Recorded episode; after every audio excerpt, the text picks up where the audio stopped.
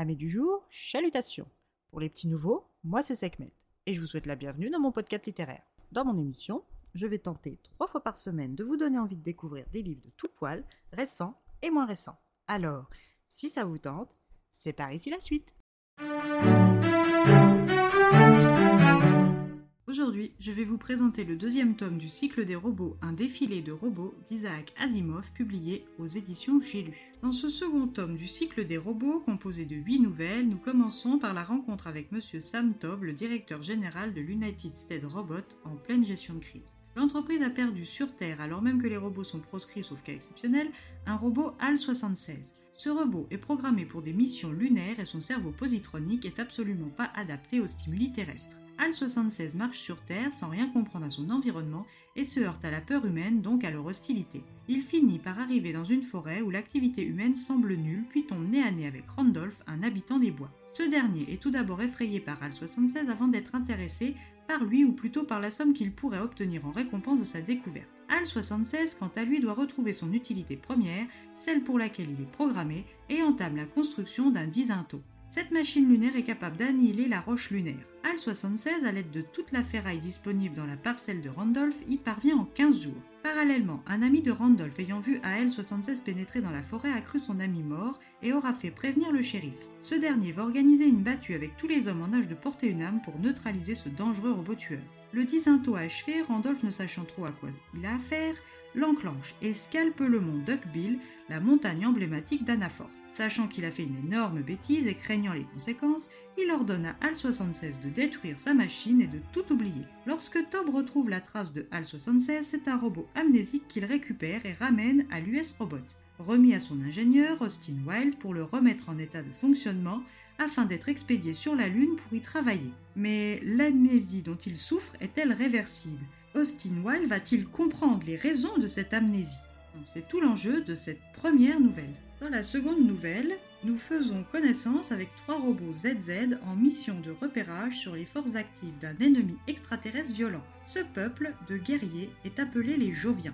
Les trois robots vont devoir évaluer les capacités guerrières et invasives de ce peuple afin que les humains de Ganymède, une exoplanète à Jupiter, puissent savoir s'ils doivent les détruire ou si un accord de paix peut être scellé. Une mission qui déborde de roublardises et de faux semblants démarre pour nos trois robots ZZ.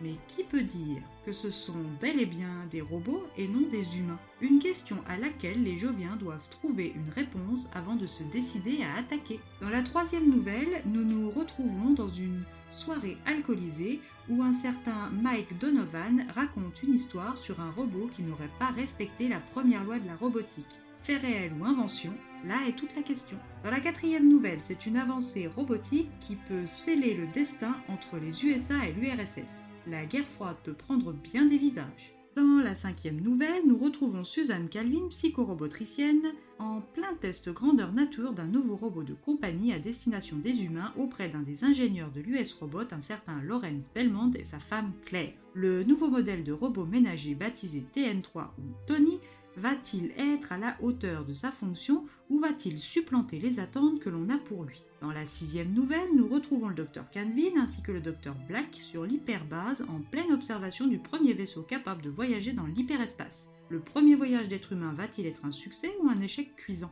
Dans l'avant-dernière nouvelle, nous sommes toujours en compagnie du docteur Calvin dans une usine d'assemblage robotique terrienne en pleine visite afin de familiariser les humains aux robots. Peter Bogert, conférencier du jour, laisse l'ordinateur de conception des cerveaux positroniques non sécurisé et sans surveillance, laissant ainsi le champ libre à un ado sans arrière-pensée, jouer dans la salle sans savoir les conséquences que ça va avoir. Comment le docteur Calvin va-t-elle arriver à rattraper cette erreur capitale?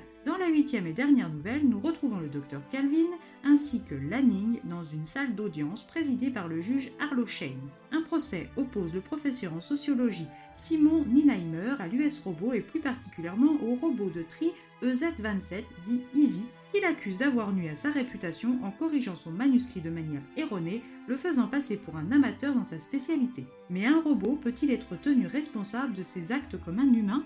La réponse à toutes ces questions sur la robotique se trouve dans le tome 2.